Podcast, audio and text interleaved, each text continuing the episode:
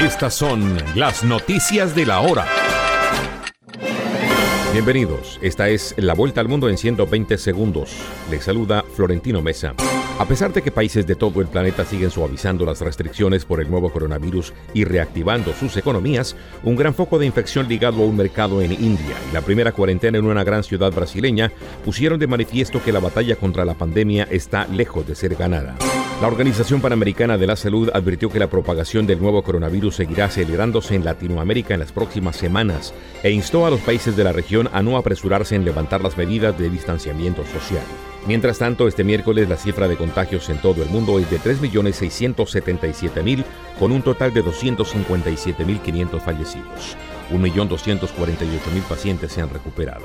El presidente Donald Trump afirmó que Estados Unidos no tuvo nada que ver con la frustrada incursión marítima en Venezuela que dejó 16 detenidos en total, entre ellos dos estadounidenses que han sido acusados de actuar como mercenarios, agrietando aún más las tirantes relaciones entre Caracas y Washington. Estados Unidos celebró las sanciones anunciadas por la Unión Europea contra seis altos funcionarios de Nicaragua y aseguró que está dispuesto a aumentar la presión sobre el gobierno de Daniel Ortega para forzarlo a realizar elecciones libres y excarcelar a casi un centenar de presos políticos.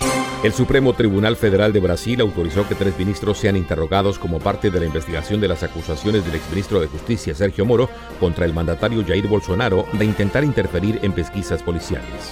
Al menos siete personas resultaron heridas en un incendio de grandes proporciones que se desató en un edificio residencial de 48 plantas en el este de Emiratos Árabes Unidos. Los bomberos lograron evacuar a las personas que se encontraban en su interior y controlar el fuego que por momentos envolvió la gigantesca edificación.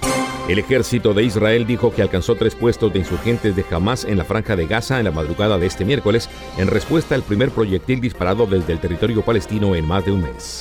Esta fue la vuelta al mundo en 120 segundos.